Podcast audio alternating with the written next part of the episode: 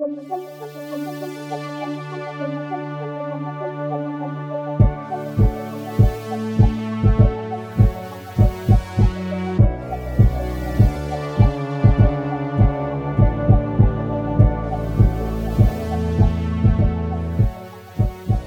ici Dominique de Dans l'ombre du dragon pour vous parler d'un nouveau jeu de rôle solo qui est présentement en financement participatif sur Game on Tabletop. Je parle de, des Cernes du temps d'Erel avec Posidonia Édition. Euh, c'est un peu un ovni, même dans le genre du jeu de rôle solo, mais c'en est que plus intriguant, c'est pour ça que j'ai très hâte de vous en parler. Euh, je veux d'abord préciser que l'autrice nous a offert gracieusement une copie de son jeu pour que l'on puisse faire euh, cet épisode. Donc, qu'est-ce que c'est les cernes du temps? C'est un jeu de rôle solo contemplatif où on joue un arbre qui suit les changements dans son environnement et dans le temps.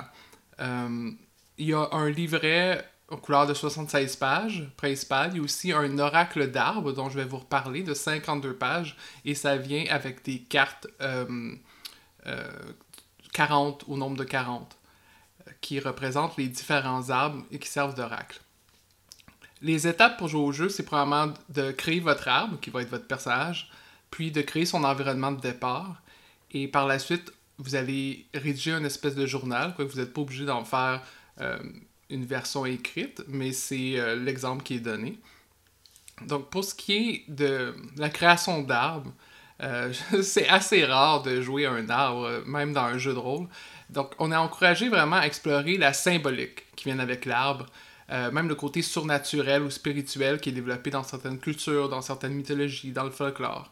Et pour ça, euh, RL nous offre une large sélection d'arbres, euh, probablement le jeu qui vient avec le plus grand nombre d'arbres pré-tirés que vous trouverez, euh, qui parle des allures, des particularités, la symbolique, la longévité moyenne aussi de ces arbres-là.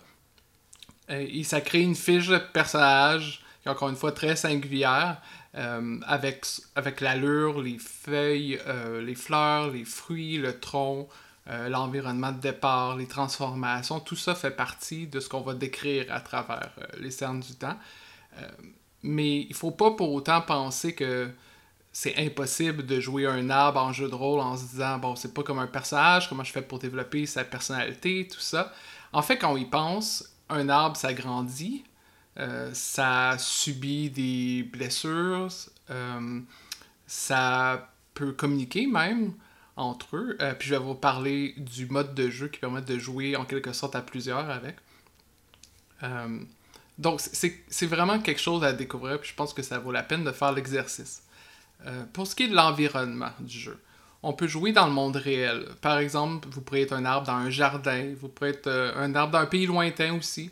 Donc vous pouvez jouer quelque chose de plus euh, proche de vous, peut-être même un vrai arbre que vous côtoyez tous les jours, comme vous pouvez essayer plusieurs écosystèmes variés, plusieurs lieux, par exemple un sanctuaire bouddhiste, euh, pour, être, euh, pour être quelque chose que vous essayez. Vous pouvez aussi jouer dans un monde imaginaire. Et, et dans le monde imaginaire, bien sûr, l'arbre peut avoir des formes différentes, peut avoir des couleurs différentes, f- même fait dans des matériaux différents qui sont pas normaux pour des arbres. Et le jeu offre des questions qui sont adaptées à différents types de contextes. Par exemple, le fantastique, euh, la fantasy versus la science-fiction. Tout ça qui vous aiderait à placer votre partie dans un de ces contextes euh, fictifs. Euh, puis des, des questions pour imaginer le contexte, il y en a plusieurs. Il y en a même pour les exemples dans le monde réel. Il y a les exemples spécifiquement dans un jardin, dans un village, dans un champ ou dans une forêt magique. Donc ça, j'ai trouvé ça très utile. Euh, L'environnement, bien sûr, pour un arbre est très important, vu qu'il ne bouge pas. Euh, ça va aussi influer, influer, sur sa longévité, dépendamment s'il est placé dans un écosystème artificiel ou dans un écosystème naturel. Et d'ailleurs, euh, ce que j'ai apprécié de, l'importance de la longévité, c'est que ça va aussi affecter la fréquence temporelle du journal. Donc, vous allez découper en quelque sorte vos, à travers vos différentes sessions de jeu euh, l'expérience de vie de l'arbre qui pourrait s'étendre sur des années, sur des décennies ou peut-être même sur des siècles en fonction de la, longévité moyenne de ce type d'arbre.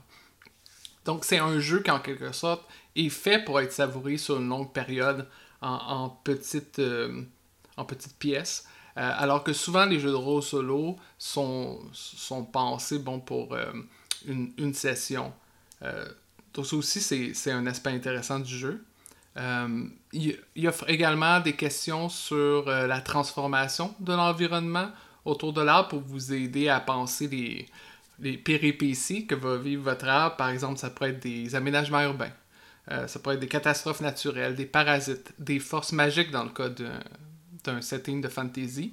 Mais vous n'êtes pas obligé d'aller dans nécessairement tout ce qui est catastrophique ou ce qui est vraiment bouleversant. Ça peut être des petites scènes très simples alors que les, humains ou les animaux autour euh, font évoluer l'environnement. Euh, vous avez aussi toujours le choix de tirer un oracle, donc une des, des cartes d'oracle que j'avais parlé au début, pour vous aider à donner un ton à la partie.